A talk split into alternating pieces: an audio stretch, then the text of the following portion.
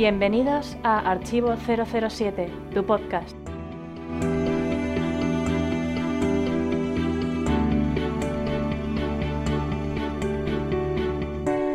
Hola a todos, soy Alberto, mi nick es Klaalk y esto es el podcast 095 de Archivo 007. Hoy tenemos un programa muy especial en el que me acompaña Juan, al que conoceréis como Jaime Lazo en el foro. Bienvenido de nuevo al programa. Muchas gracias. Hola a todos los foreros y los bondianos. Empezamos con las opiniones de los oyentes. Opiniones de los oyentes.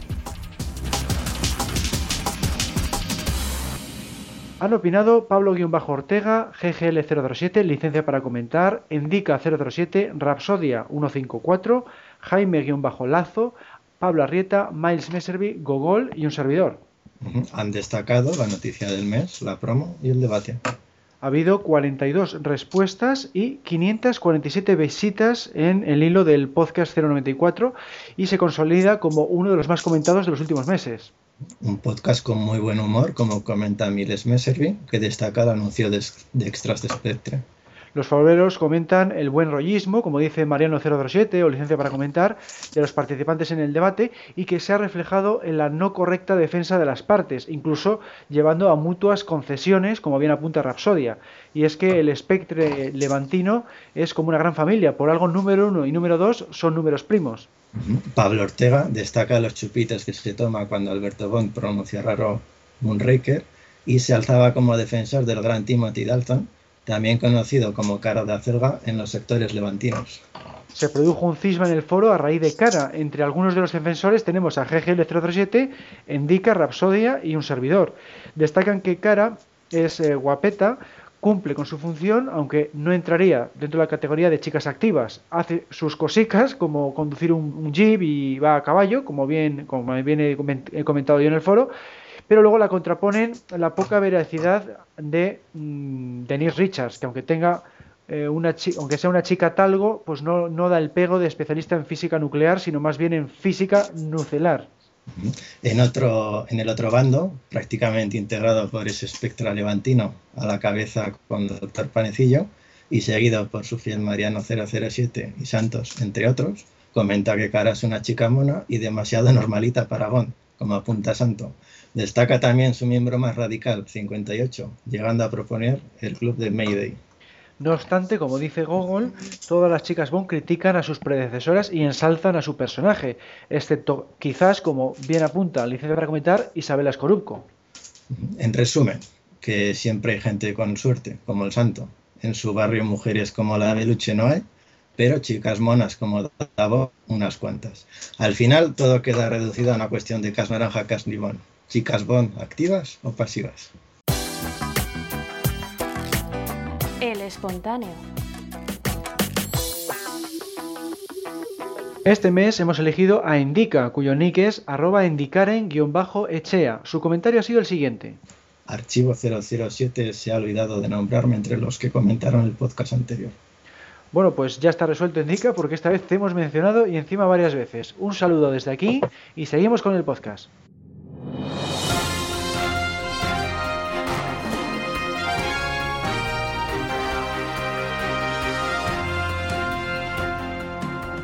Noticias del mes.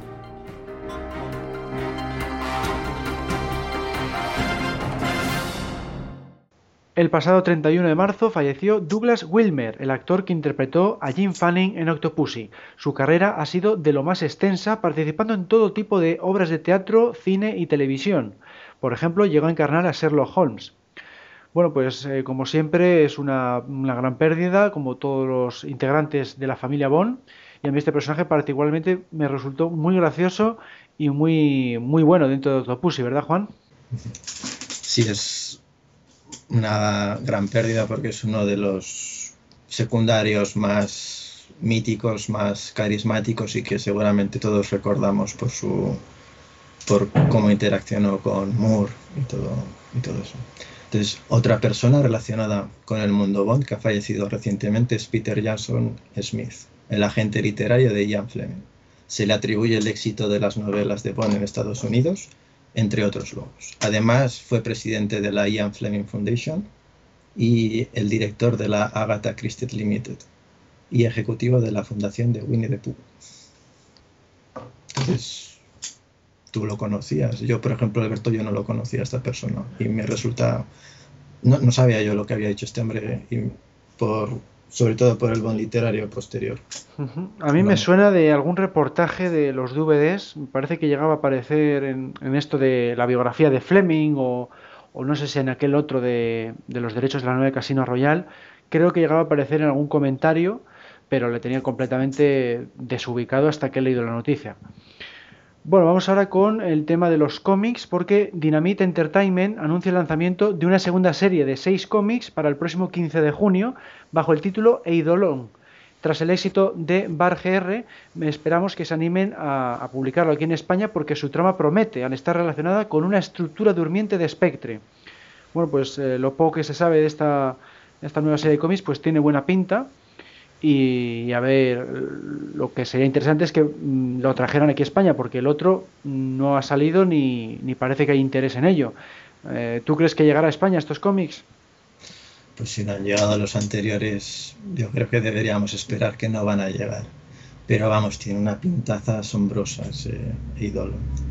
Eh, una noticia sobre Barbara Broccoli. La productora de Bond, Barbara Broccoli, ha sido nombrada vicepresidenta de la Academia Británica de las Artes de Cine y Televisión, BAFTA, en, su rama cinematográfica. Un cargo que Bárbara ostentará durante los próximos seis meses. Se espera que sea una brillante embajadora del organismo. ¿Tú qué piensas, Alberto? ¿Le dará tiempo a compaginar lo de Bond y lo de BAFTA?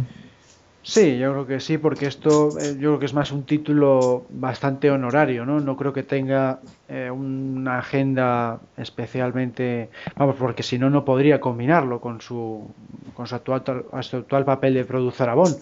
Entonces, bueno, yo creo que es más un reconocimiento que, que un puesto de trabajo, pero bueno, habrá que habrá que verlo.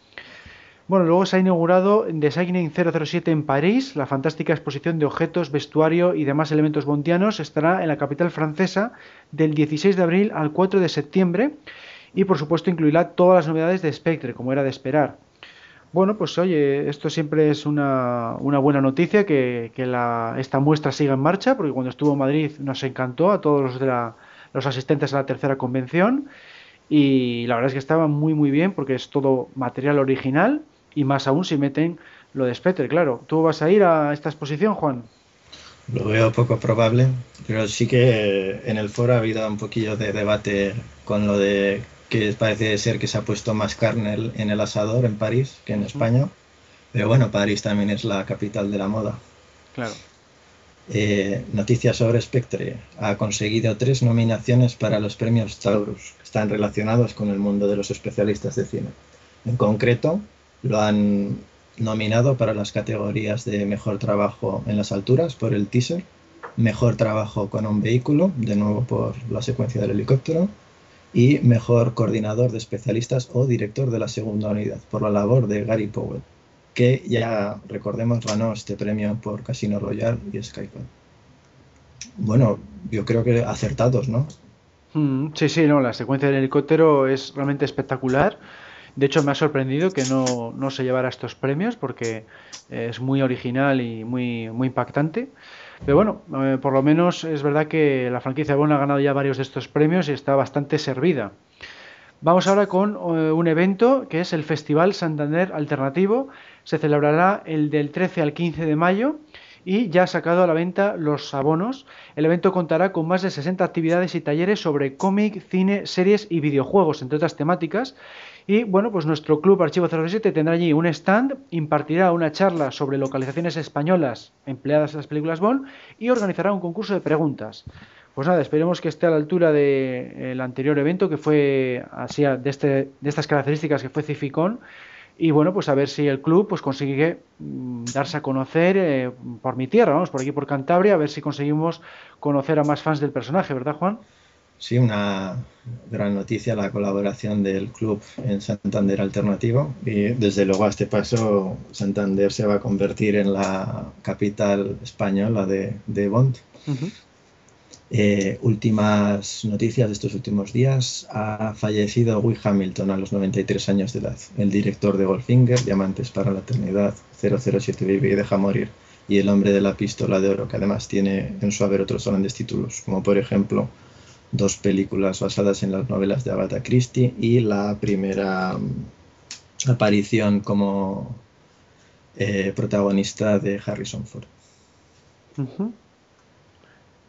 bueno, pues una triste noticia porque es uno de los grandes directores Bond. Mm, marcó las, la fórmula Bond. ni más ni menos. Bueno, pues vamos ahora con las novedades de Archivo 007. ¿Viste el otro día el partido del Madrid? Pues no, la verdad es que no. ¿Y viste la película Objetivo Londres que han estrenado en el cine hace un par de semanas? Chico, pues tampoco, tampoco. Bueno, pues al menos habrás comprado Star Wars Episodio 7 en Blu-ray, ¿no? No, no, va a ser que no. Pero vamos a ver, eh, ¿cómo es que estás tan sumamente ocupado últimamente? Pues es que el Club Archivo 007 me da muchísimo entretenimiento. Te esperamos en archivo007.com, la mejor web de James Bond en español.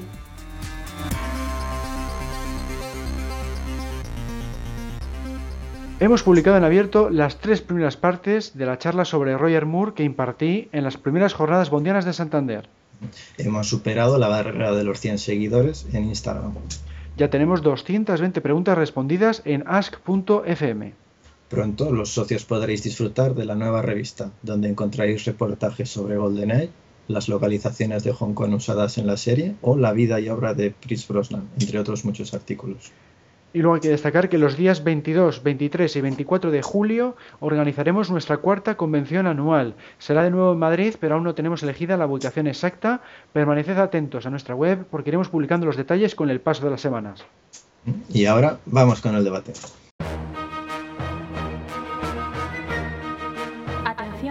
Unidades. Atención. El debate comenzará en 3, 2, 1. Vamos ahora con la última semifinal de nuestro torneo de películas Bond, en la que se enfrentan 007 al Servicio Secreto de Su Majestad de 1969 y Casino Royale de 2006, o lo que es lo mismo, George Lazenby contra Daniel Craig. Nos acompaña en esta ocasión Rafa, al que conoceréis en el foro como Rapsodia 154 y que va a debutar en el programa defendiendo a la película de Lazenby. Bienvenido. Saludos bondianos, un placer estar con vosotros. Bueno, Rafa, primera pregunta. ¿Qué actor Bond hizo mejor debut? ¿George Lazenby o Daniel Craig? Bueno, creo que los dos cumplieron sobradamente con lo que se esperaba de ellos.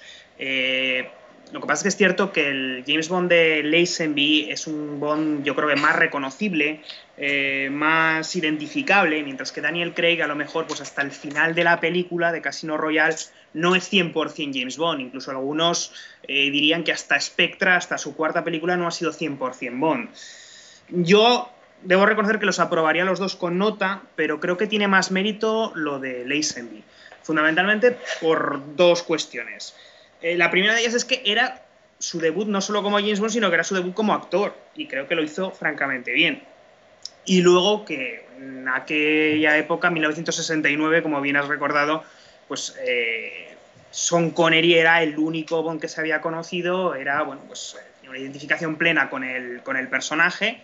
Y, yo creo que, bueno, pues el poder estar a la altura de lo que había sido Sean Connery y de lo, que, había sido James Bond hasta ese momento, pues era muy difícil y creo que él lo, consiguió. Mientras que, bueno, pues Craig eh, ya había tenido eh, a cinco Bond anteriores y, bueno, pues incluso diría, me atrevería a decir, sé que tú no estarás de acuerdo conmigo, Clark, pero el, superar a lo mejor a Pierce Brosnan de Muere otro día, pues tampoco era tan complicado como eh, superar a, a, todo un Sean Connery de las, de las cinco películas anteriores, ¿no? Entonces yo creo que en cierta manera eh, Lazenby abrió el camino a que hubiera más Bond. Hizo una labor oscura, es cierto que se quemó rápido, pero bueno, pues gracias a él tuvimos un tercero, un cuarto, un quinto, un sexto y yo creo que habrá un séptimo Bond. Así que por eso yo me voy a quedar con George Lazenby. Bueno, Juan, ¿tú qué opinas? Yo más o menos como Rafa, pero voy a matizar un poco. Si miramos objetivamente, la hacen una película, Craig 4, o sea, ganaría Craig de, de, goleada. Pero... hablamos del debut, ¿eh? El Sí, debut, sí, Juan. sí. Bueno, pero los resultados, ¿no? Del debut. Son cuatro películas. Eh, pero como bien dice Rafa, o sea, la CNB tiene la presión de debutar y tener que estar a la altura de Connery. Todos iban con la mentalidad a ver si está a la altura de Connery. Y, por ejemplo, Craig lo que yo veo que sí que hace son... Craig hace un reset de la serie. O sea, él, yo creo que Craig elimina, bueno, o Bárbara Broccoli, quien decidiera eso, eliminan muy bien y desde el principio esa presión que, por ejemplo, la CNB tiene. Dan un reset a la serie, que se va a ver luego, y se hace, o sea, el punto aparte que se hace. Entonces, Craig lo que va a hacer en su debut, para mí, es rehacer un poco el personaje. Va a empezar casi de cero el personaje. Y de hecho, son debuts, yo los considero diferentes, porque Connery, ahí la CNB tiene que seguir lo que hace Connery más o menos y estar a la altura. Y Craig va a desarrollar el personaje, no solo, o sea, dentro de Casino Royale va a empezar un desarrollo del personaje desde el principio de la película con un Bond que no es 0-0, o sea, se va a ganar su 0-0, el estatus 0-0, y va a terminar como 0-0, y ya como bien dice Rafa, o sea, se puede incluso alargar hasta Spectre, donde ya sería casi Connery, por así decirlo. Y, la CNB, ¿no? La CNB tiene que estar allí a ver lo que dicen, qué piensan, los resultados que va a haber. Así lo. También decir que no los, con la CNB no lo sé, pero yo me acuerdo que con Connery, eh, pues que soy joven y no lo he visto lo de CNB, pero con Craig, ahora que me equivocaba, con Craig, había mucho jaleo con que era un Bond rubio, o sea, había como una predisposición bastante negativa al principio. Eso es cierto, sí. Bueno, yo objetivamente, pues mm, yo creo que, que Craig hizo una muy buena labor porque hizo un personaje pues muy creíble, más cercano al James Bond literario, pero, pero claro, es que también es difícil de comparar porque es un reinicio de la saga, como habéis dicho, y, y Lazenby pues viene de, de la etapa con él y de seguir ese mismo James Bond, ¿no? Entonces a mí personalmente me gusta más cómo lo hizo Lazenby porque me gusta ese estilo de Bond, pero, pero claro, mm, desde un punto de vista cinematográfico, pues igual lo hizo mejor Craig, ¿no? Porque hizo un, un personaje que gustó a todo el mundo. Bueno, Aunque, aunque una mirar los primeros minutos de los dos son acción, pura acción. Porque, o sea, coinciden, ¿no? El debut prácticamente sería igual. Aunque yo creo que lo hace mejor, más interesante los primeros minutos, es eh, la secuencia pretítulos, los de Craig, de, o sea, de cajón. Tienen muchas similitudes las películas, luego lo, lo iremos comentando a lo largo del podcast. Bueno, y siguiente pregunta, Rafa. ¿Qué chica Bond es mejor, Tracy de Al Servicio Secreto de Su Majestad o Vesper de Casino Royale? Pues la verdad es que son dos de mis chicas Bond favoritas, no, no te lo puedo negar, la verdad. Y además son los dos grandes amores de James Bond, eso yo creo que no lo puede discutir absolutamente nadie. Tracy en la, en la etapa anterior y, y Vesper en la, en la actual. Sin embargo, yo me voy a quedar con Tracy. Me quedo con Tracy eh, porque creo que hace mejor pareja con Bond. En el sentido de que, por un lado, los veo que son más de la misma edad. De hecho, creo que los actores habían nacido, no sé si el mismo año o con, un año de diferencia. Por lo que, bueno, a nivel de pareja pienso que, que dan muy bien en, en pantalla. Y luego porque creo que el personaje de Tracy eh, tiene más afinidades con, con James Bond. La veo una, una mujer pues más de acción, eh, que le gusta también el juego, está en el, en el casino, eh, si os fijáis pues esquía a lo largo de la película, pelea, eh, conduce coches a toda velocidad. Entonces yo pienso que tiene más cosas en común con, con Bond de las que tiene Vesper, que bueno, pues al fin y al cabo pues es una, una funcionaria ¿no? del tesoro. Entonces yo quizá por eso me quedo con, me quedo con, con Tracy, por, todas esas afinidades que tiene con Bond, lo veo que hace mejor pareja y porque, bueno, pues a pesar de que es una mujer de acción, también necesita ser salvada por el héroe, tanto en un sentido físico como emocional. ¿Y tú qué opinas, Juan? Pues yo va a ser la única vez que voy a coincidir con Rafa, lo voy a intentar, pero es que yo soy más de Tracy. No obstante, Tracy yo le veo un gran problema, que es que debería haber sido la chica Bond con mayúsculas. La chica que consiguió a James Bond, que lo consiguió enamorar. Porque esa concepción de chica Bond, típica clásica que tú le preguntas a cualquiera, te van a decir Ursula Anders, Honey Rider, ¿no? Será la típica imagen. Y yo creo que Diana Rigg allí perdió la, la oportunidad de convertirse en la chica Bond con mayúsculas. Podría haberle arrebatado el título, pero no lo consiguió.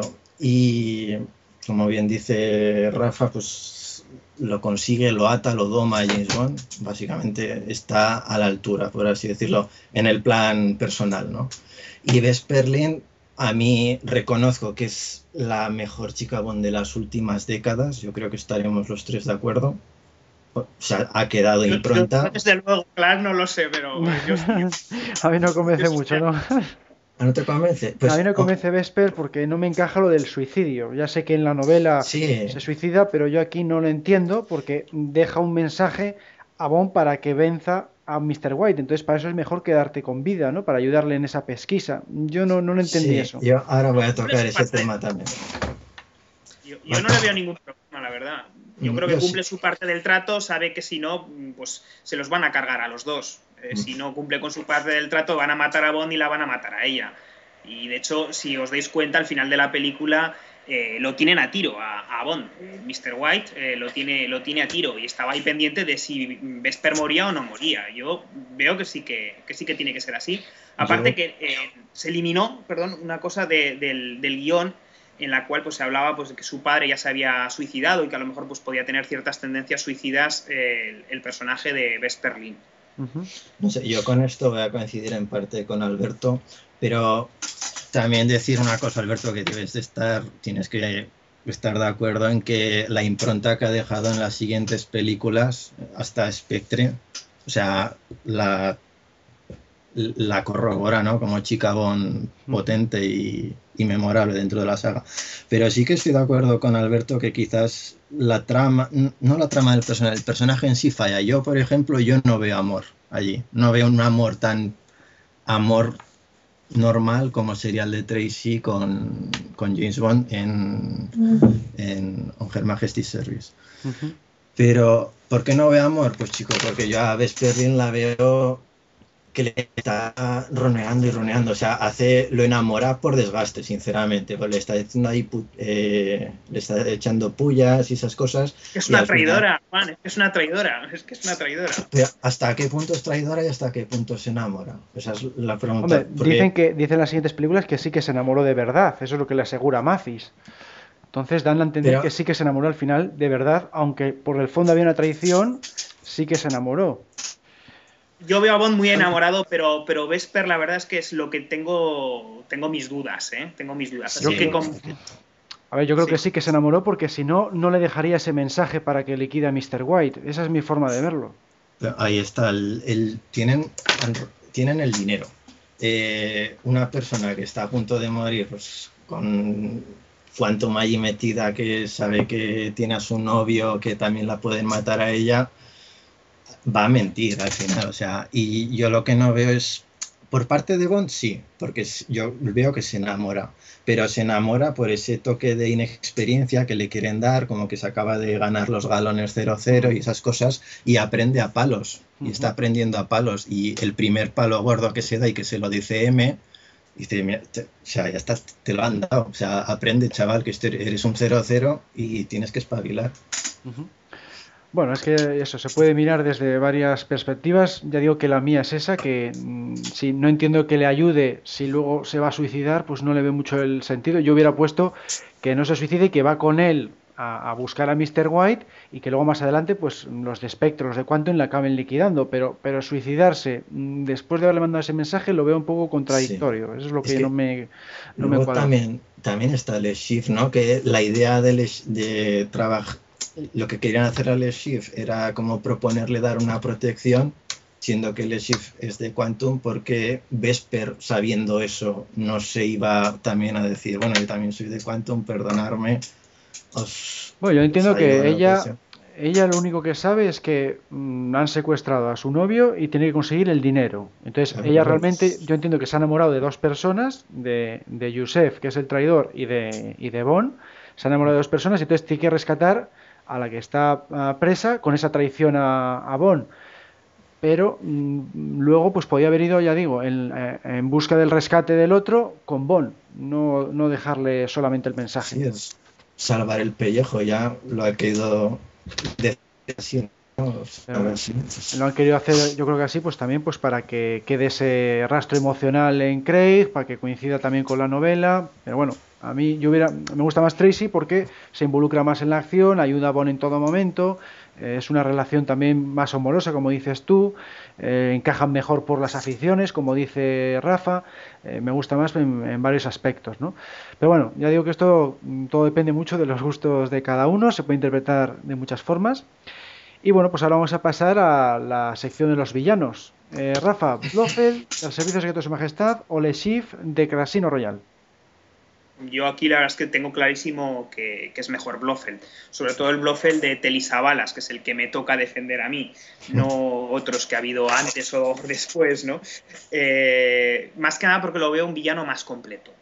Eh, Blofeld, eh, por un lado, es el villano intelectual, es el jefe, el gran jefe de Spectra, y por otro también, por primera vez, se involucra en la acción porque lo vemos eh, también pues, esquiando en el asalto a Gloria, lo vemos eh, bueno, pues en la escena final, en el clímax con lo del Boxley, y, bueno, la verdad es que tiene una participación muy activa en toda, en toda la trama, tanto en los diálogos como en el plan, como en las propias escenas de acción. Mientras que Le la verdad, pues, hombre, Le está, es un tipo listo, ¿eh? Maneja muy bien las matemáticas y los juegos y las cartas, etcétera, etcétera, pero eh, tiene por encima a Mr. White y eso lo, lo vemos, eh, lo vemos a lo largo de la película. Y luego por Spectra sabemos que a su vez tienen a Blofeld por encima. Entonces, Le igual no tiene tanto peso dentro de lo que es el universo Bond como tiene, como tiene Blofeld. Uh -huh. Sobre todo el Blofeld del Servicio Secreto de Su Majestad. Luego vemos que incluso está acosado por sus propios eh, clientes, ¿no? La escena esta del, del, hotel con Obano, se llamaba. El, sí, Obano. El, uh -huh. Obano.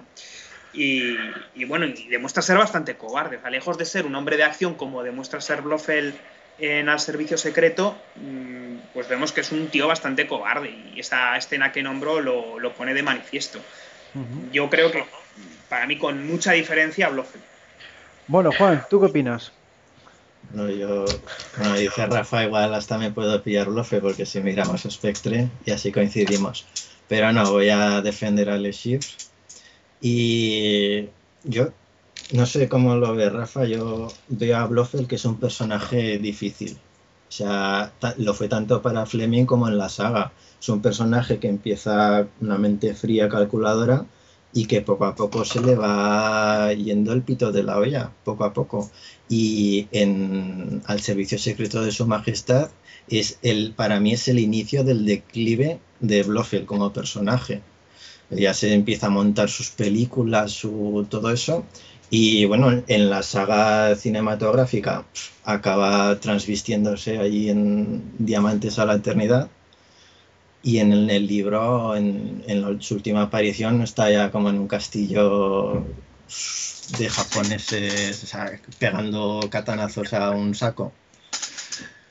Entonces lo veo un personaje difícil. Y por eso, aunque me, me duela, voy a defender a Le Chiffre, pues lo que me toca, pero le Chiffre es para mí el villano o megasbirro, como si lo, lo, incluimos ahí dentro de la trama Spectre, eh, el megasbirro o el villano más realista de toda la serie. Eh, va, va, a ser un villano que no, no es típico, porque estamos acostumbrados a megavillanos con supervolcanes donde se esconden, todo eso, va a ser un villano normal, una persona normalilla que podría darse en la vida real y las cualidades que ha dicho Rafa de ser un cobarde, el, el dinero es lo más importante, se juega el dinero, lo pierde, lo acojonan, todo eso. O sea, yo lo veo muy realista y es una profesión incluso creíble, yo creo. Bueno, no lo sé si habrá banqueros del terrorismo, me supongo que sí. Uh -huh. Seguro, seguro que los hay, seguro que los hay. Pues yo personalmente me quedo con Blofeld por lo que decía eh, Rafa. Bueno, aparte de que es el, el, antagonista clásico de Bond, porque en esta, esta vez es un poco villano intelectual y villano físico al mismo tiempo. Participa en las persecuciones, en las peleas, en las batallas, eso me gustó mucho, ¿no? Me, me gusta cuando Bond se enfrenta a, a, un villano que tiene ambas cualidades y Telly Savalas pues hace un, un, gran papel. Le Chifre también está bastante bien, por lo que decía también Juan, que es muy realista, tiene el defecto físico que suelen tener también los villanos, en este caso lo de que llora sangre, en fin, es un villano también a la altura de la saga pero vamos, yo personalmente me quedo con Blofeld. Bueno, en cuanto a esbirros, Rafa, Grunter de Al Servicio Secreto de Su Majestad o Mr. White de Casino Royale. Yo de esbirro me quedo con Irma Bond, si te parece. Ah, bueno, Irma Bond, sí, también es verdad. Sí, yo de, de esbirros, eh, para mí el esbirro de la película realmente es Irma Bond. Y aquí es un poco lo contrario que decíamos antes, ¿no? Me, toca defender un poco lo contrario. Eh, Irma Band, eh, pues es una mujer más bien mayor, no muy atlética, pero sin embargo, a pesar de eso, eh, debo reconocer que es que me asusta, consigue transmitirme pavor, porque, porque se ve que es mala, pero mala de verdad. De hecho, hay una, una frase que dice así sin ton ni son, en un momento dado, que dice, es tan bonito matar a unos y a otros que yo cuando, cuando, las, cuando la escucho se me ponen los pelos de punta. La verdad es que pienso que eh, Ilse que era la, actriz que lo interpretó, eh, vamos, hizo un papelón. Me parece, me recuerda mucho a, la Rosa Klebb de Desde Rusia con Amor. Son dos personajes que tengo yo muy identificados. Son, pues, como digo, dos mujeres pues más bien mayores, no especialmente atléticas, que no van a intervenir mucho en la acción, pero a pesar de eso, a mí personalmente pues me, me infunden miedo. Sí, tienen personalidad. Sí, sí. Bueno, ¿y tú, Juan, eh, defiendes a Mr. White o prefieres a Dimitrios? Vamos a escoger a Dimitrios porque Mr. White aparecerá en la siguiente ya como villano. Eh, va a atacar un poco a Irma Bond. Venga, venga. Irma Bond es el Igor del Dr. Frankenstein. O sea, más o menos igual, feilla. Ahí tenemos a Blofeld, que sería el Dr. Frankenstein. No, pero es un buen personaje memorable al final. Lo que pasa es que es lo que dice es esbirro igual tendrían que ser un poquillo más más activos, ¿no? Dimitrios sí que es un esbirro más activo. Eh, diríamos que es como el primer mini villano con el, contra el que se enfrenta Craig Bond, ¿no? Si, si, si contamos ese reset de la serie. Entonces sería como su primera prueba, porque realmente es un esbirro, hace lo que le dice Le Chiffre, pero tiene también como es, esbirros el Dimitrios, ¿no? Tiene el Molaka ese que pone la bomba y todo eso. O sea, sería como su bautizo como 007 contra algún villano. Y, hombre, en comparación con Irma Bond, es, es un triunfador este Dimitrios. Tiene su DB5, tiene una mujer que está bastante bien, como diría Santo, ¿no? De, de las que hay por Valencia. Y Irma Bond no se come un rosco, por así decirlo. No, Irma igual, igual se ha comido muchos roscos en Gloria, ¿eh? porque me parece que ah, tiene pinta, lo que pasa es que, claro, sus tendencias sexuales tampoco quedan muy claras en, la película. Yo debo decir también que Marvan tiene mucho más peso en la historia que, Dimitrios, la verdad. Eh, e incluso también interviene en la acción, en la persecución, cuando están huyendo de Pisgloria, eh, bueno, están por los pueblecitos estos de Suiza, eh, que va eh, Bond con Tracy, eh, ella va en los coches que, que, los siguen. Entonces, de alguna manera también interviene en la acción, con sus limitaciones, evidentemente. Y además mata a Tracy. Sí, señora. Sí, sí, sí. Entonces, sí, yo personalmente también votaría por Irma Bund por, por, esa razón, ¿no? Porque participa mucho más en la trama Encima recordemos que es ella el que, la que descubre a Bond en la clínica, eh, vamos a decirle el que la captura, después de que Blofeld, bueno, realmente es cuando Blofeld ha cogido a Campbell, pero bueno, es ella la que se introduce en la habitación para, para atender a esa trampa a Bond, luego acaba liquidando a su esposa, bueno, pues tiene, están las persecuciones en coche, a mí es un personaje que, que está bastante bien, aunque igual pues dentro de los cánones pues se sale un poco de lo que es una, una villana porque no, no cumple el apartado físico ni tiene mucha relación con Bond eh, es, una mandada hacer lo que lo dice Blofeld. Claro. Hace un poco de chivatilla, ¿no? Sí. chico que. Pero ahora que dices como cuando descubrió a Bond en el Piz Gloria, mm. ¿qué peor ayudante de. Ah, bueno, eso es la siguiente pregunta. Ahora pasamos a así. Bueno, sí, simplemente quería decir eso, que a mí personalmente pues me gusta Irma Boom por esas razones que, habéis comentado, aunque me hubiera gustado que fuera, por ejemplo, en plan eh, Fiona Volpe, donde tiene ya una mayor relación con Bond, eh, cumple con los requisitos físicos de lo que se espera de, una chica Bond. Son las chicas guapas, Alberto. Hombre, como a todos. Estaría grimilla ver a Irma Bond como Fiona Volpe. Claro, no. Yo creo que hubiera quedado. desnuda en la. Hombre, quizás, ¿eh? Quizás el Roger Moore de eh, Panorama para Matar con Irma Bunt igual, por edad. Podría ser, Mayday. Bueno, vamos ahora con los aliados. Eh, Draco, del Servicio Secreto de Su Majestad, o Macis, de Casino Royal. Rafa.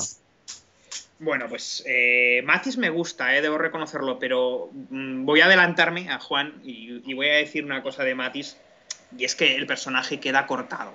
Eh, termina Casino Royal y tú no sabes si es aliado o si es esbirro. no es hasta Quantum of Salas, la, película siguiente, cuando se descubre pues, todo, todo el asunto y todo el trasfondo de, de Mathis. Eh, sin embargo, pienso que el personaje de Draco y su relación con Bond son mucho más redondos. Eh, si os fijáis, inicialmente son enemigos, porque este Draco es un delincuente, es un mafioso. Ah, está claro. Luego se van ayudando, pero por mutuo interés. Parece que se ayudan, pero, pero bueno, eh, siguen desconfiando el uno del otro. Eh, parece que no le quiere decir lo, de, lo de Gumball. Eh, en fin, y Bond yo creo que hasta bien entrada la película tampoco se fía del todo de Draco. Y sin embargo, termina la película y, son amigos. O sea, realmente tú notas que hay afecto entre, entre los dos y que, y que se quieren como, como amigos o como yerno y como suegro, miradlo como queráis. Y la prueba está en que en la última escena o penúltima escena de la película, eh, Draco eh, le rechaza el perdón, eh, Bond le, rechaza a Draco el millón de libras que le había prometido por la dote de Tracy. Entonces, pues para mí es una relación mucho más completa, mucho más redonda que la que, que la que tiene Matis en Casino Royale. Si contamos Matis a lo mejor en Casino Royale y Quantum, pues a lo mejor se puede equiparar un poco más la cosa. ¿no? ¿Y tú qué opinas, Juan? Claro, es lo que dice Rafa de Matis, pero tampoco podemos escoger a Leiter, porque es que Leiter hace para mí testimonial, ¿no? dar el dinero y ya está, no hace nada más. Entonces, Matis, suponiendo, digamos, supongamos ¿no? que fuera un, un aliado de Bond. Lo ayuda, o sea, no hay que negar que lo ayuda. Eh, yo veo, lo veo con, con cierto parecido con Bond, pero digamos la faceta oscura, la faceta no mafiosete, ¿no? Algo corrupto, porque le gusta... Tramposo, tramposo. Sí, torrentiano, ¿no? Le gusta la vida, le... más o menos como Bond, ¿no? Comer bien, tal, tal y cual pero no, tiene esa, esa ética. O sea, si tiene que llamar a la policía a hacer una trampa, echar allí un cadáver en el maletero de uno para... lo hace, punto. O sea, es eficacia. El fin justifica los medios. Hmm. Para mí, un buen aliado. Por lo menos mejor que Felix Leiter en esta película. Pues sí, yo personalmente me quedo con Draco por un poco por todo lo que habéis dicho. Tiene mucho carisma, eh, ayuda a Bon en la batalla final, eh, tiene muy buenos diálogos entre uno y otro y, en general bastante bien. Sin embargo, Macis, pues eso, se queda un poco corto porque eh, no sabes muy bien cómo ha quedado la cosa. luego en Quantum lo aclaran, pero tampoco es una aclaración. Parece que igual Le Chifre mintió acerca de su traición. Siempre ha habido ahí la duda. De hecho, en, en un hilo del foro estuvimos hablando largo y tendido del tema ese de la traición de Macis y eso pues para mí es un defecto, ¿no? Que no quede claras las cosas de, del guion. Yo creo, que, yo creo que en Quantum sí que queda claro, ¿eh? que, no, la ha traicionado. realmente es una artimaña, yo creo, de, del Eship para proteger a, Vesper y desviar la atención totalmente de Vesper. Mm. Sí, pero bueno, como comentábamos que recibía Vesper una llamada de Mathis, ¿cómo es posible que reciba esa llamada si en realidad es una porque, llamada porque la llamada no es de Mathis, hombre, le, dice que es de Mathis, pero no es de Mathis. Sí, sí, ahí, me, ahí cuesta un poco el ver el cómo ese mensaje, pero bueno, es una app de esas que te llaman. Es, eso es el tema, ¿no? Que cómo, cómo se resuelve eso. El mensaje está claro que no es de Mathis. Sí, sí, no, a ver, al final sí, pero que no quedaba igual suficientemente claro. De hecho, ya digo que en un hilo del foro se habló bastante porque no, no estaba muy claro.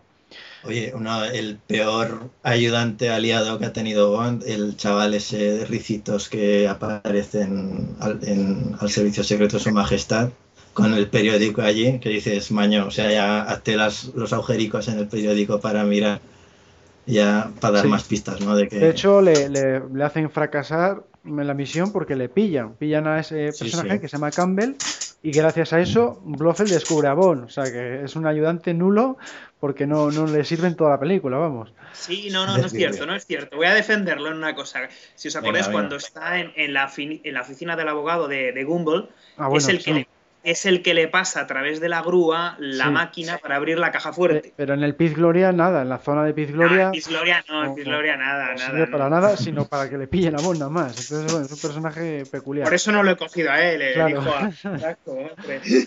bueno, vamos ahora con el. Vamos ahora con el apartado de la acción, Rafa. Eh, ¿Cuál consideras tú que es la mejor escena de cada película? Pues eh, yo me quedo de, las dos películas me quedo con la huida en esquís de, de Peace Gloria. Eh, pienso, bueno, en esquís digo en plural, pero luego en un momento es, en singular, porque Bond se queda solo con esquí. Eh, pienso que es la escena que ha marcado, una de las escenas de acción que más ha marcado eh, la trayectoria de la saga de James Bond. En el sentido de que hasta ese momento, si os fijáis, Connery nunca se había puesto unos esquís ni había estado haciendo ningún tipo de escena de acción en la nieve. James Bond, Sean Connery hasta ese momento, no había estado en la nieve, no había eh, protagonizado ninguna escena de acción mínimamente similar. Sin embargo, a partir de esa escena, eh, protagonizada por Lazenby, todos los Bond han tenido escenas de acción en la nieve, con esquís o sin esquís. Eh, daos cuenta, en el caso de Roger Moore me vienen a la cabeza tres. En, La espía que me amó, en Solo para sus ojos y en Panorama para Matar. Eso es. No, sé si me quedo. Me dejo alguna Sí, es correcto, sí. De Dalton no esquía propiamente, pero también tiene una escena en alta tensión, una escena en la nieve con el coche, con el, el violonchelo de, mm. cara, etcétera, etcétera, que también, pues bueno, se podría asimilar. En el mundo nunca suficiente, Brosnan se vuelve a poner unos esquís y vuelve a esquiar. Y, en, y en Spectra, eh, pues Daniel Craig no esquía, pero también tiene una escena de acción en la nieve pues muy, muy importante dentro de la película, con, lo del avión, el coche, etcétera, etcétera. Incluso la clínica en la que trabaja eh, Madeleine es más o menos parecida, o puede ser un poco pues, la versión moderna, la versión del siglo XXI de Pitts Gloria. Entonces yo creo que esa es la escena de acción quizá más importante de, de las dos películas de las que estamos hablando, sin perjuicio de que en Casino Royale a, mí hay una escena de acción en concreto que me encanta, que es la persecución en Madagascar. Bueno, ¿y tú qué opinas, Juan? Pues hilando ahora con lo que dice Rafa, la persecución en Madagascar está muy bien, pero a mí me cansa verlo como dos monetes por ahí corriendo y saltando. O sea, está, para mí es demasiada acción. Eh, la de Venecia, cuando están en la casa, que se cae y que se va hundiendo poco a poco, es. Está bien, pero yo la veo poco creíble. Yo creo que lo ve un, arquitecto y está ahí, por favor, no. Entonces, me quedo con las, las escaleras en el hotel, cuando se pelea con los dos matones, uno con un machete y me quedo con ella. Puede que no sea a lo mejor la más espectacular, la que más se han gastado dinero, pero por dos motivos. Una es que lucha en un espacio bastante cerrado, aunque son unas escaleras, ¿no? Hay un, está en la vertical desarrollado todo, pero realmente es un espacio pequeño. Entonces, simple es un placer ver a Bond luchar en un espacio pequeño, como sería en, desde Rusia con Amor, en el tren, también en, en esto, en Sí. Vive y deja morir. Y también porque para mí es el momento de inflexión de la película, en el momento en el que Vesper dice, ostras, que esto no es un juego, ¿eh? que vale ya de tonterías, hasta el momento estaba de jiji jaja, y le cambia el chip ya, o sea, ya ve que, que esto no es un juego de espías, que la cosa va en serio, que la gente muere. Por eso Ujú. me quedo con ella, sinceramente. Pues sí, sí, también tiene, tiene su importancia en la, en la película. Yo personalmente iba a decir más o menos lo mismo que ha dicho Rafa, la, la persecución de la nieve, por lo que influyó luego en las películas posteriores. Y además añadiría que tiene una fantástica banda sonora de John Barry. Es una de las piezas que más me gusta de, de esa banda sonora, que es la, bueno, el tema principal de la película, un poquitín Sí. más ágil pues, para encajar con las escenas.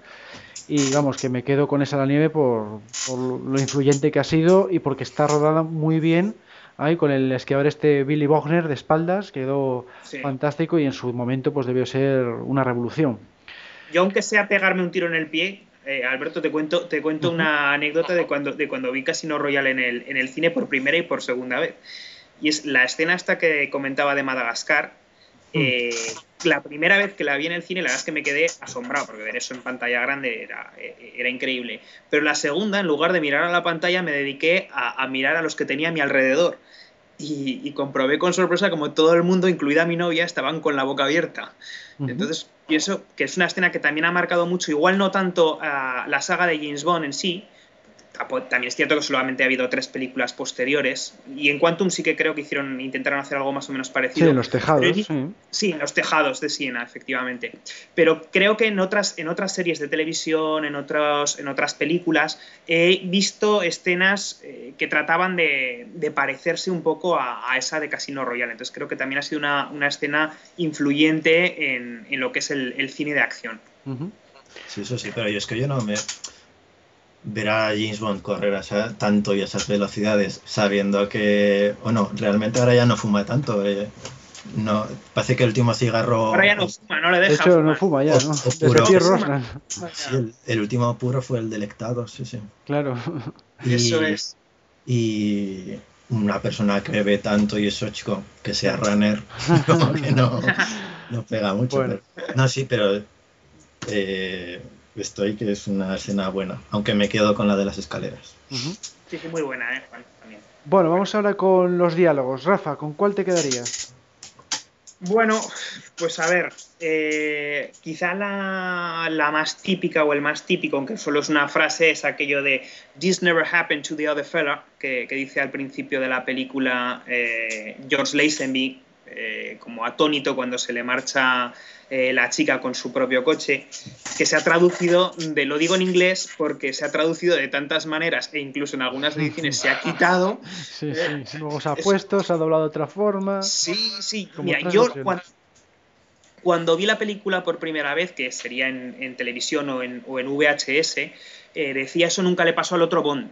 Eso es, sí. L- Luego creo que lo quitaron. Luego Sí. pusieron, me parece, eso nunca le pasó al otro, o eso nunca le pasó Eso al otro es. tipo. Otro tipo. Entonces, lo han ido, lo han ido cambiando con el tiempo. Entonces, bueno, pues decirlo como, como anécdota. Luego a mí hay una frase que me gusta bastante, en plan un poco humorístico, dentro de que es una película bastante seria, bastante dramática, que es eh, cuando Draco le dice después de una discusión entre Bond y, y Tracy, le dice a Bond, eh, ¿le gusta a usted? Lo veo. Y 007 le responde, tendrá que darme el nombre de su oculista. Jo, yo había elegido justo esa frase. Sí, pues, pues esa es para mí la, la frase de la, de la película. bueno, ¿y cuál es la tuya, Juan? Pues yo no sé cuál habríais elegido vosotros en mi lugar. Yo creo que me voy a desmarcar un poco y escojo eh, cuando James Bond pide un martini, el primer martini, que dice tres medidas de Gordon, una de vodka y todo eso. Y la escojo porque es la receta bondiana. Y es la primera vez que, eh, bueno, o actualmente, ¿no? Que la escuchamos y seguro que todos alguna vez la hemos probado a hacer y por eso la escojo. Es la que Luego salía también en la novela ya. Sí, y Eso luego es. también el toque ese de humor que le dan, pero bueno, lo del toque de humor me da un poco igual cuando ya empiezan a todos, venga, yo quiero también, ya mi otra. Y Sí, Lechir sí. dice, oye, pero vais a jugar al póker o no. Pero me he quedado con la receta. Bueno, y en cuanto a gadget, Rafa, ¿con cuál te quedarías? Hombre, aquí la verdad es que nos lo pones difícil, Alberto, con los gadgets. Sí. Pero mira, voy a decir uno, aunque sea un poco, un poco por decir, ¿no? Eh, yo me quedo con las gafas de pasta que usa Bond en Suiza, que son como las de Clark Kent, eh, que se las pone y no lo reconoce Bluffen ni lo reconoce nadie. Se convierte en Sir Hilary Bray. Tremendo. Bueno, Juan, ¿cuál, cuál elegirías tú? Es también difícil. Mira, decir que yo el DB5 aquí creo que sería un error considerar un gadget porque no tiene nada. O No. sea, no hay que considerarlo gadget. Pero me quedo con el desfibrilador portátil que le ponen allí, bueno, que se lo dan. Y con ese sistema de emergencias médicas vía satélite. Y lo elijo por la utilidad que tiene, ¿no? Le salva y todo eso.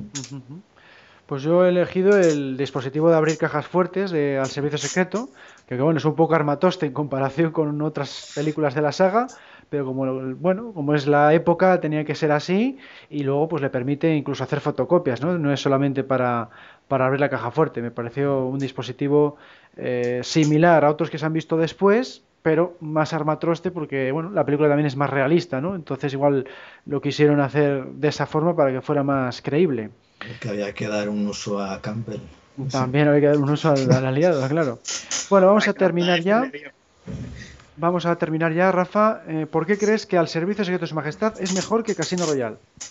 A ver, tengo que reconocer que son dos películas eh, que, bueno, están en, mi top 5 seguro y aparecen en los primeros puestos de prácticamente todos los rankings oficiales que se hacen por fans, por críticos, etcétera, etcétera. Eh, de hecho, creo que son dos películas muy parecidas, en el sentido de que son dos películas realistas, con pocas escenas de acción, pero muy largas y espectaculares, con dos grandes historias de amor y con un final trágico. Las dos acaban como el Rosario de la Aurora. Sin embargo, creo que el Servicio Secreto de Su Majestad va en todo un paso más allá, eh, en el sentido de que eh, Bond no solamente se enamora, sino que hasta se casa. Se, se lleva el amor hasta, hasta las últimas consecuencias. Y luego la muerte de la chica es en la última escena, en la ultimísima escena de la película, eh, lo cual pues hace que el final sea pues todavía más duro, todavía más impactante. Eh, en Casino Royale, pues bueno, eh, tratan de suavizarlo de alguna manera o dar un, final un poquito más amable, con lo que decíamos de que le deja un mensaje en el móvil y va a, por eh, Mr. White, etcétera, etcétera, ¿no? Entonces, pues en eso pienso que, al servicio secreto, pues quizá es tiene más punch.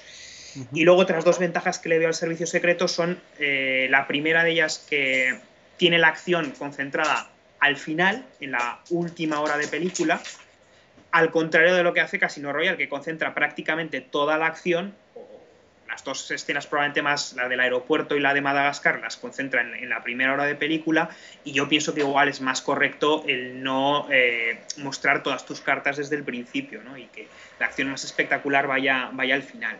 Y luego es una cosa que ha comentado, la segunda cosa es una cosa que ha comentado Alberto, que es la banda sonora. La banda sonora, eh, no es que la de Casino Royale esté mal, de hecho me parece que de Arnold es junto con la del Mañana Nunca Muere la mejor que ha compuesto, pero la de John Barry en, en, El Servicio Secreto de Su Majestad me parece insuperable. Uh -huh. Bueno, Juan, tu veredicto de por qué es mejor Casino Royale. No sé si se ha mencionado Rafa lo de que es una buena adaptación de la novela.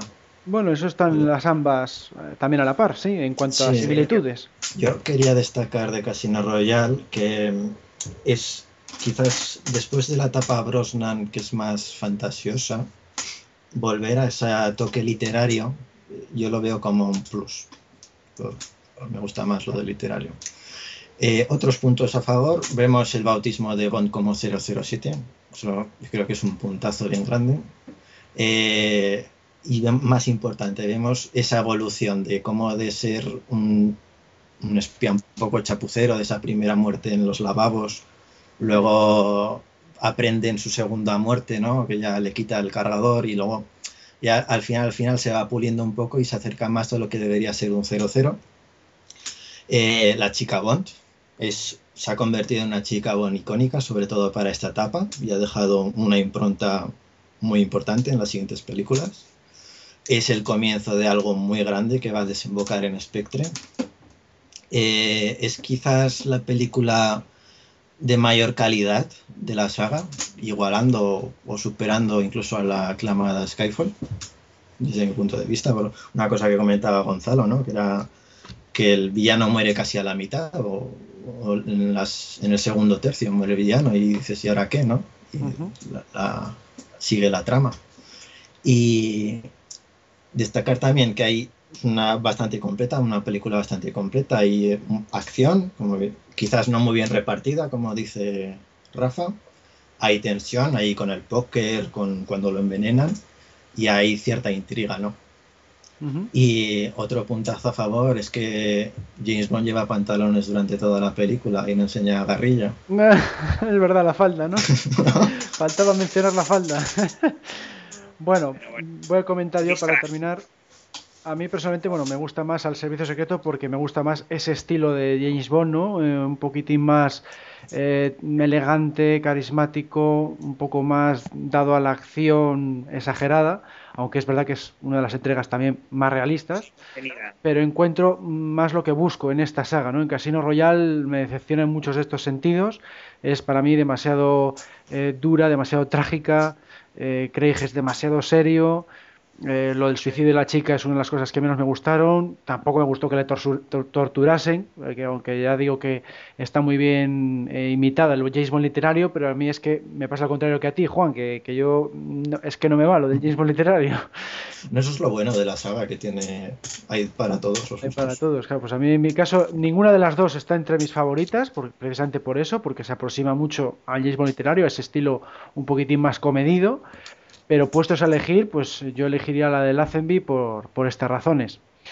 Y bueno, pues con esto vamos a terminar ya el debate. Entonces, pues agradecemos a Rafa su participación. Muchas gracias a vosotros. Que por cierto, oye, te, he visto muy suelto y muy bien, ¿eh? Para ser el debut. Bueno. Pues la próxima un poco más. Hemos debutado los dos en, en esto de los debates. Es verdad, bueno, tú habías hecho la sección tuya, pero no, es verdad que en debate no habías estado, ¿cierto? como un Craig y un bien. un Craig y un bien, sí. No estuviste en uno de para tú, Juan. Pero era comentarios, no era debate. Bueno. Bueno. bueno, bueno, bueno. pues vamos a seguir con el podcast. Sección doble cero. Bueno, Juan, ha pasado ya mucho tiempo desde la última vez que nos trajiste tu sección, porque fue en el podcast 088 y estamos en el 095. ¿Qué tema nos traes esta vez? Pues sí, ha pasado mucho tiempo, sí. Hemos tenido de por medio, como bien sabéis, el estreno de Spectre y eso, pues, prioridad absoluta. Y ya que solo pasa cada 3-4 años más o menos. Esta vez dedico la sección al Smers, el primer enemigo fuerte de Bond que nos vamos a encontrar y te va a sorprender, pero este quizás sea el tema que vamos a tratar que menos relación va a tener con Bond. Aún así vamos a intentar centrarnos más en la parte bondiana y me he basado, comentar que me he basado principalmente en dos fuentes. Una es un libro que se llama Smers lucha bajo el sello de secreto, está en ruso desgraciadamente, y es del historiador Alexander Siever. Es un libro relativamente nuevo, se publicó en 2015 y analiza una serie de informes elaborados por el SMERS y que han sido recientemente clasificados. En los últimos años se, están desclasificando bastantes documentos del SMERS. Y comentarios un poco tosto en el libro porque son básicamente copia y pega de documentos y comentarios del autor, pero tiene informes bastante interesantes. La segunda fuente es un documental que se voy a intentar en un futuro traducirlo. Son de unos 45 minutos y lo pondremos por archivo 007 y se titula ¿Qué tienen en común James Bond y Smers? Mm, no hay versión española, inglesa, pero bueno, ya intentaré traer. Y eso y comentar la supuesta relación que hay, que, que vio Fleming en, en, el Smers y todo eso. Entonces, empezamos, Alberto. Dice, ¿Qué conoces tú del Smers, por ejemplo? Bueno, pues el Smers aparece por primera vez en el libro Casino Royal en sus primeras páginas. Nos lo presentan dentro de un informe. Ersmers pues, proviene del término ruso Esmer Spionam, que significa muerte a los espías. Forma parte del Ministerio del Interior y estaría al mando un tal eh, Beria. Su función es la eliminación de traidores dentro de los servicios secretos tanto de la URSS como fuera de sus fronteras. Pues sí, inicialmente Fleming nos presenta así a las MERS, aunque como todos sabemos, ¿no? posteriormente le va a ir dando ese carácter un poco más diabólico hasta la novela de Goldfinger, que sería su última aparición con la pluma de Fleming. Y se supone que después de los hechos de, de Goldfinger, el presidente de la URSS o el secretario general, Nikita Khrushchev, lo desmantelaría. Esto nos lo comentan en la novela de Thunderbolt. Pero bueno, si miramos en conjunto el universo Bond, eh, cronológicamente la última aparición la tenemos en Trigger Mortis. Ahí eh, el Smers va a planear sabotear el Grand, Prix, el Grand Prix de Nürburgring. Bueno, recordemos, ¿no? Lo de la Guerra Fría, Alemania, Alemania del Este, del Oeste. Y el objetivo es ganar esa carrera, ¿no? Como demostrando el potencial soviético y neutralizar por los medios que sean necesarios al piloto británico, británico que parte como favorito. Luego se va complicando la trama con lo de los misiles y el coreano Mr. Sin, eh, en la que el Smer más o menos está implicado de cierto modo. ¿no? Pero bueno, vemos que a lo largo de la saga Fleming le da ese toque de regustillo ¿no? a terrorismo que a la organización y se le va relevando a casi un segundo plano esa parte de contraespionaje ¿no? que es, debería tener y que presenta inicialmente. Bueno, ¿y existió realmente el SMERS? Pues sí, señor, sí que existió. Pero aquí ya, Alberto, tenemos que diferenciar entre el SMERS real y el SMERS flemingiano. Lo único que comparten, sinceramente, es el nombre y la función de contraespionaje. El resto es todo producto artístico de Fleming, muy bien llevado, hay que decirlo, pero es producto artístico y Ahora vamos a ir un poco a poco desmontando ese Smers flemingiano y comparándolo con el real. Bueno, entonces Fleming conocía la existencia del Smers, ¿no? Sí, yo, creo que sí, la mayoría, en el documental la mayoría de la gente opina que lo conocía y no es raro imaginar cómo, ¿no? El SMERS era conocido por las agencias de espionaje extranjera, era el, el enemigo, ¿no? Por así decirlo. Y había que tenerlo en cuenta al haber trabajado Fleming para los servicios secretos británicos durante la Segunda Guerra Mundial, pues es fácil, vamos, yo creo que es fácil que hubiera ese nombre. De todos modos, la historia real no tiene nada que ver con la mostrada en el universo bondiano. Y te preguntarás, ¿no? ¿Por qué? ¿Por desconocimiento del autor? Pues seguramente no. Conocería bastante, no, en la medida de lo posible el Smer, pero con ese nombre tan evocador, arte Espiono, que se esconde ahí un gran potencial literario, literario pues Fleming magistralmente explota a la perfección esa organización y la pone a la altura de su superespía. Entonces la creación del SMERS real, estamos hablando ahora del real, es por orden de Stalin en abril del 43 y se disuelve en mayo del 46. O sea, tres años de vida tiene esa organización. Bueno, eh, agencia, ¿no? rama de, de, contraespionaje. Así que en teoría Bond, o sea, ya desmontamos literalmente todo lo que Bond podría haber luchado contra el SMERS, en el, ya que es en el 51, ¿no? Cuando se desarrolla la novela Casino Royale. Un par de datos así curiosos sobre el origen. Como bien sabéis, vamos, yo creo que por todos conocida existe la inteligencia soviética, que es el KGB, aunque en esos años tenía otro nombre, era el NKVD dentro del NKVD había un órgano de contraespionaje y de comisarios políticos. Los comisarios políticos, imagino que si habéis visto películas de la Segunda Guerra Mundial, pues la gente un poco demonizada, ¿no? que, evitaba que había eh, evitaba que la gente desertara y todo eso. Entonces, ¿para qué crear otro? Te preguntarás, ¿no? Si hay contraespionaje, ¿para qué crear? ¿Para qué tener dos prácticamente idénticos?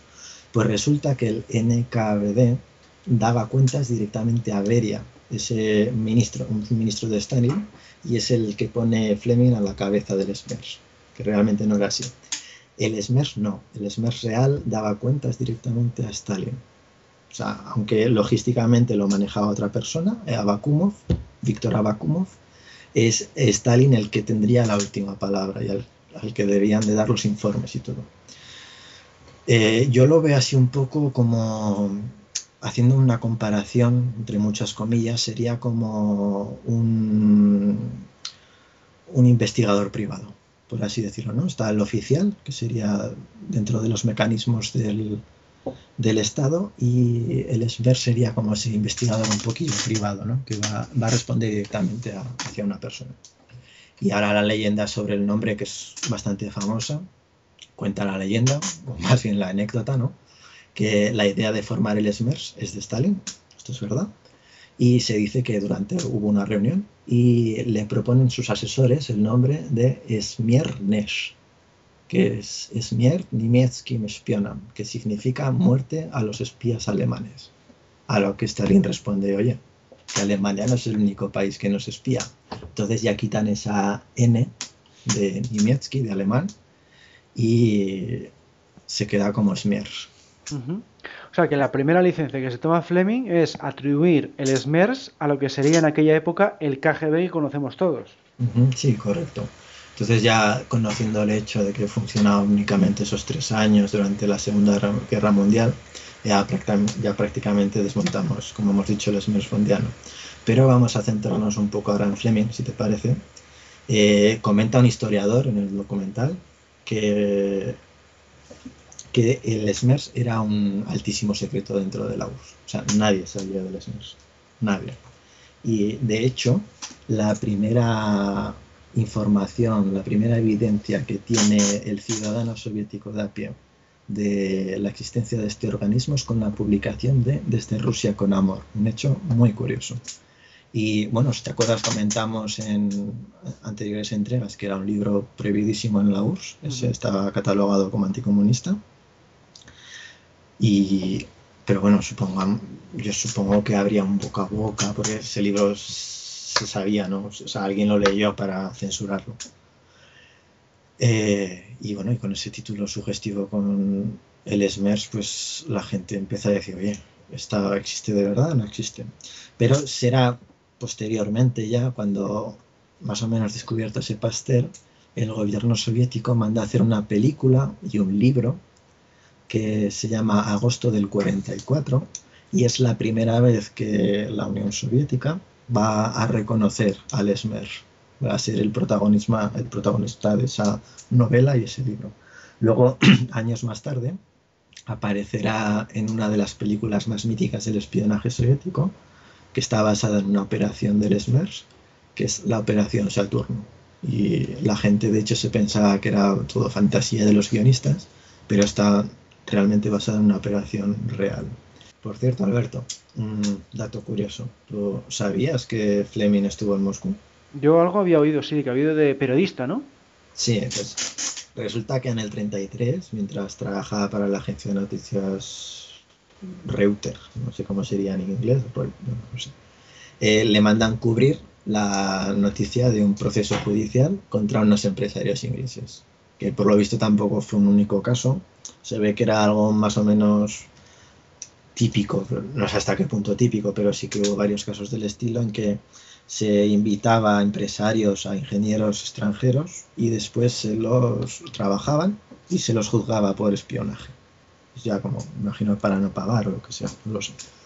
Entonces, resulta que unos eh, británicos, unos ingenieros británicos, unos empresarios británicos son acusados de espionaje y Fleming cubrió la noticia.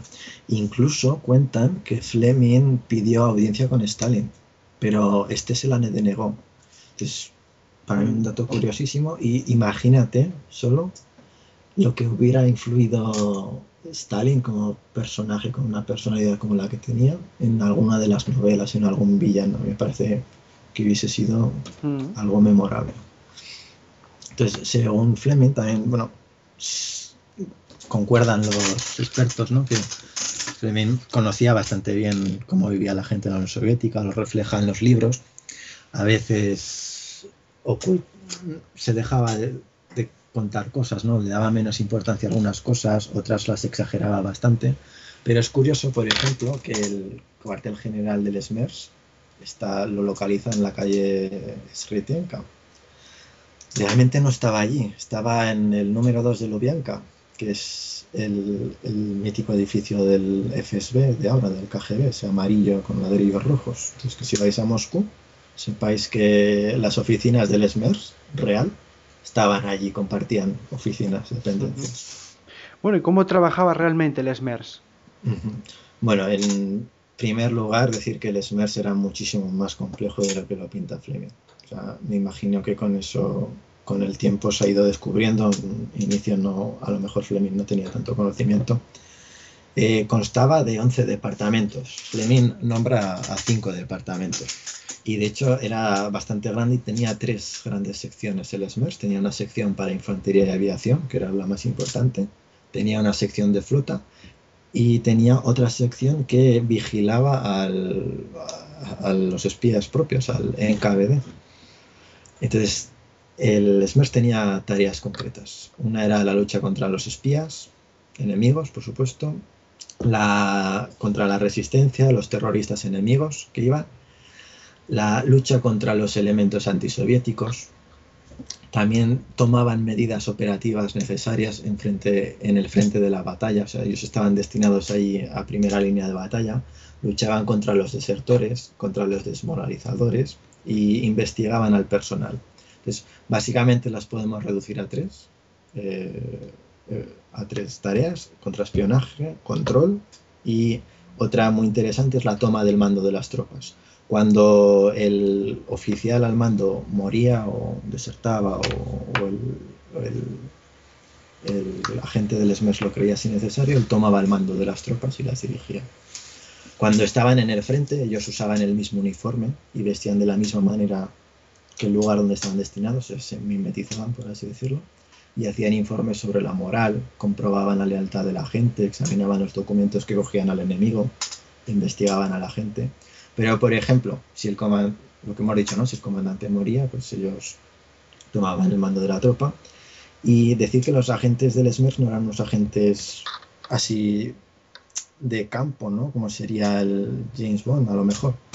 Eh, ellos eran más como investigadores. Entonces, el uso de la fuerza, de los arrestos y todo eso, estaban en subsecciones armadas del SMERS.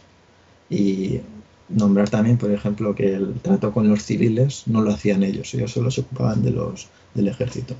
Entonces, los primeros años cayeron como moscas muchos agentes en la batalla, en ambos bandos. Supuso un gran problema logístico porque eran agentes entrenados de antes y de repente se encuentran los órganos de espionaje con que falta gente. Se organizan escuelas de espionaje y en ambos, en ambos bandos, por supuesto. Y los tiempos de estudio y de instrucción a lo primero eran casi de un año, más o menos, pero ya con la falta del personal se van rebajando a cuatro o seis meses. Eh, mencionar también un par de datos curiosos. Eh, los primeros que vieron el cuerpo de Hitler y de Braun cuando eh, llegaron a Berlín fueron los agentes del SMERS y cogieron, como la leyenda dice, pero bueno, que resultó que es verdad, cogieron la calavera de Hitler y está guardada en Lubyanka, en ah. Moscú. Curioso. Sí, sí. Bueno, ¿y la faceta de contraespionaje? Sí, entonces en el libro, como hemos contado, pues ponen informes, más o menos los están comentados y algunos muy interesantes, otros un poco no tanto. Pero yo destacaría básicamente dos actuaciones de contraespionaje, que es lo que más nos interesaría, ¿no? Uno es identificar a los futuros espías, entonces era típico ¿no? que se, infiltraban en las, los agentes del SMER, se infiltraban en las escuelas enemigas de espionaje del, vamos, del contrario, lo que fuese. Entonces hay un caso así bastante famoso, famoso pero curioso, que es en la zona de, de Kaliningrado, donde en el enclave ese que tiene Rusia, al lado de Polonia y de, de Lituania, de, los países bálticos, había un maestro. Y ese maestro se logró colar dentro de una escuela. Ese maestro era un espía que trabajaba para el SMERS.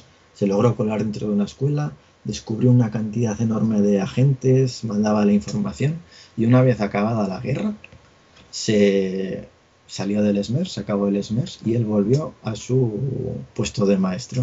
Y al día de hoy, sus familiares ni siquiera saben que fue del SMERS, Mm. esa persona, o sea, gente de ese tipo. Y otro, otra actuación de contraespionaje son los juegos de radio que se llaman, que era muy típico de esa época. Entonces la gente se, se hacían grupos que contactaban con el enemigo, les daban información falsa y todo. Es destacar dos muy importantes, que fue la blocada de Leningrado, cuando Leningrado estaba si- sitiado. Entonces el SMERS jugó un papel bastante importante porque daba información falsa a los alemanes de decir por dónde iban a romper el sitio los rusos. Entonces le mandaban información, hacían incluso, mandaban incluso camiones falsos, tanques falsos y, la- y decían, oye, no, que están pasando, que se están concentrando en tal sitio. Y luego rompieron el, el cerco por, por otro lado y eh, desitiaron, ¿no? Rompieron el sitio de Leningrado con mucho éxito. Y otra operación interesante, porque era para el asesinato de Stalin, eh, la desveló el SMERS, esa es la operación Tuman. Y bueno, allí algo bastante bondiano todo, más o menos. Resulta que un avión aterrizó en Rusia, pero estaba con, con una avería, aterrizó donde no tenía que aterrizar, los cogieron el SMERS, los interrogaron, eh, descubrieron que iban a enviar a dos espías que tenían orden de atentar contra Stalin. Luego se descubrió también eh, información de que habían hecho un abrigo en, en Riga, habían hecho un abrigo con una, una manga más ancha que la otra. ¿no? Entonces empezaron a atar cabos y un día ah, sabían que iba a llegar el avión y aparece un hombre con una mujer, un hombre con el abrigo más ancho en una manga. Dicen, "Eh, ch, alto ahí. Lo paran, lo examinan, tenía pistolas con balas envenenadas, tenía un montón de dinero, un montón de sellos, de, de estam- de estampas para poner en pasaportes, en todo, documentación y una granada antitanque, de estas de los alemanes típicas, o sea, que es como un bolo y un palo. Eso. Y resulta que el hombre pues iba a atentar a- contra Stalin, tenía la misión de infiltrarse en Moscú, pero lo pillaron.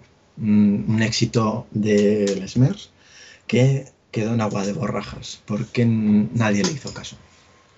Eh, ¿Cómo que nadie le hizo caso? O sea, había mucho secretismo, no, no, se, no se era una organización tan secreta que ni contaba ni los éxitos ni los, Ah. Ni los fallos. Y de hecho, nadie de los que participaron en esa, en esa operación, nadie es, lo, condecoraron, lo condecoraron ni nada. Y de hecho, únicamente condecoraron al jefe Abakumov Ujú. Y ah, consideran que es el inicio de su trágico final, porque como suele pasar con esta gente y con Stalin, pues acabó fusilado. Oh. Ujú. Bueno, ¿y qué métodos empleaban? Sí, esto es casi lo más interesante que vamos a contar, porque son, tienen unos cuantos métodos curiosos. Por ejemplo, ¿cómo pillar a los espías? Pues te viene un hombre y tú le miras los documentos y ahí está el, el agente del SMERS y dice, "Eh, chaval, dice que tú tienes grapas de aluminio en los documentos.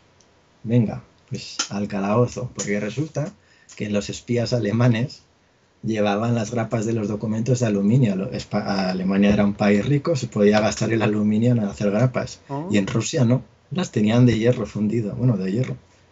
Y decían, ostras, venga, para el calabozo. Y luego cosas interesantes, por ejemplo, siempre sabían más o menos cuándo se iba a infiltrar un grupo, como hemos contado con la operación Tuman. Entonces lo que hacían era cambiaban las normas. Por ejemplo, las medallas. Ellos, lo típico de las películas de rusos que ganan un montón de medallas, pues parece ser que tenía su función. Decía, venga, ahora nos ponéis esta medalla, ahora os las cambiáis de sitios. Entonces, a lo mejor llevaban, llegaba alguien nuevo, un espía, ¿no? Y decían, oye, oye, que no tienes las medallas bien puestas al calabozo. Y lo investigaban y así lo pillaban. Y un dato muy curioso, había, hay un informe que dice, venga, hoy unos cuantos días vais a ir todos sin máscaras de gas. y decía, no, hombre, creo que es peligroso, no sé qué. dice, bueno, pues que pase lo que tenga que pasar, pero van a venir unos espías y lo que hacían era mirar las mochilas y el que tenía cámara, eh, máscaras de gas, arrestado por posible espía. O sea, eran esos métodos de trabajo. Sí, sí, para distinguirse de los espías extranjeros, claro. Sí, sí. Pues muy curioso, sí. O sea, y toda esta información me imagino que se ha desvelado hace muy poco, ¿no? Porque con tanto secretismo que tienen estos organismos. Sí, yo recomiendo las historias sobre el, el, espionaje, la historia del espionaje son muy interesantes leer, porque superan a la ficción en muchos casos. Y si encontráis el SMERS, que sea una publicación nueva, pues ahora cuando se han desfiltrado estos datos. Sí, como, como veis en general, así por resumir ya, por acabar, eh, muy poco tienen que ver el SMERS de Fleming y el SMERS real. De hecho, el SMERS nunca salió del país, de los países que estaban en guerra durante la Segunda Guerra Mundial. Y la verdad es una historia muy interesante toda la que hemos contado. Antes no se sabía prácticamente nada, se han desclasificado muchos documentos.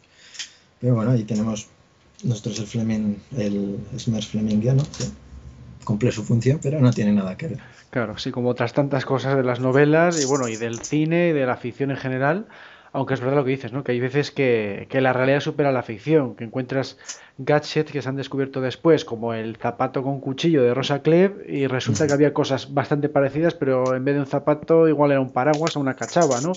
Eh, es verdad que, que no está tan alejado como nos podemos pensar de la realidad, pero efectivamente, en el caso este que estamos viendo, el SMERS de Fleming, pues eh, se aleja del SMERS real en bastantes puntos.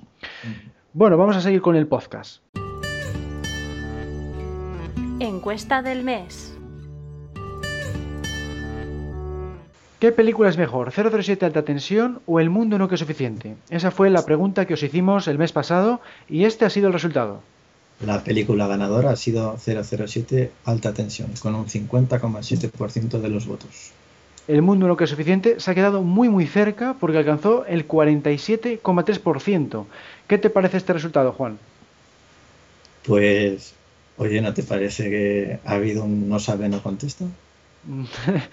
pues también puede ser. no llega al 100%. Yo me descubro, muchas veces me olvido de votar, esta vez no he votado, eh, he votado, no se me ha olvidado, atentos con eso, y voté por alta tensión. Yo mm. prefiero el Bond de Timothy Dalton al, Bond que hace Brosnan. Pues a mí, mira, me gusta más el Bond de Brosnan, pero he votado por la de Dalton porque me parece que tiene un argumento soberbio, me encantan también las escenas de acción y a mí personalmente, pues sí, me gusta más como película, aunque las dos las tengo en el top 5, vamos, son muy buenas películas de la saga. Y lo curioso es que han quedado pues muy, muy similares en, votos.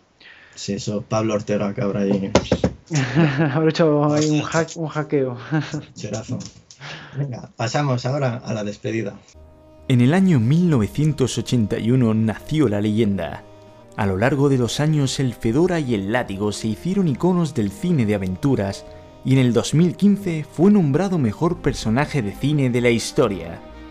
Por supuesto, su nombre es Indiana Jones, y todo lo relacionado con el personaje lo puedes seguir en Indie Podcast a través de www.indianajones.es o facebook.com barra Podcast y por nuestro canal de iVoox. Fortuna y Gloria Indifans. A punto de terminar este podcast 095, te quería preguntar, Juan, ¿qué tal la experiencia como copresentador? Muy bien, me he divertido muchísimo. Hemos estado aquí los dos baños defendiendo cada una una película y esperemos que lo hayamos hecho bien, que nos haya sido, que nos parezca aburrido el podcast, yo creo que no y con ganas de escuchar más. Pues sí, sí, la verdad es que habéis estado muy bien, muy sueltos los dos, un debate espectacular y bueno, tú también como copresentador. Así que pues gracias por tu participación y ahora esperamos que se anime más gente, como siempre. Ya sabéis que tenemos el email podcast.archivo017.com y por supuesto vamos a seguir eh, con actualizaciones diarias en la página archivo017.com el foro que está en archivo 037.com barra foros y en las redes sociales Facebook, Twitter, LinkedIn, Instagram, YouTube y Google ⁇ Un saludo a todos y hasta la próxima.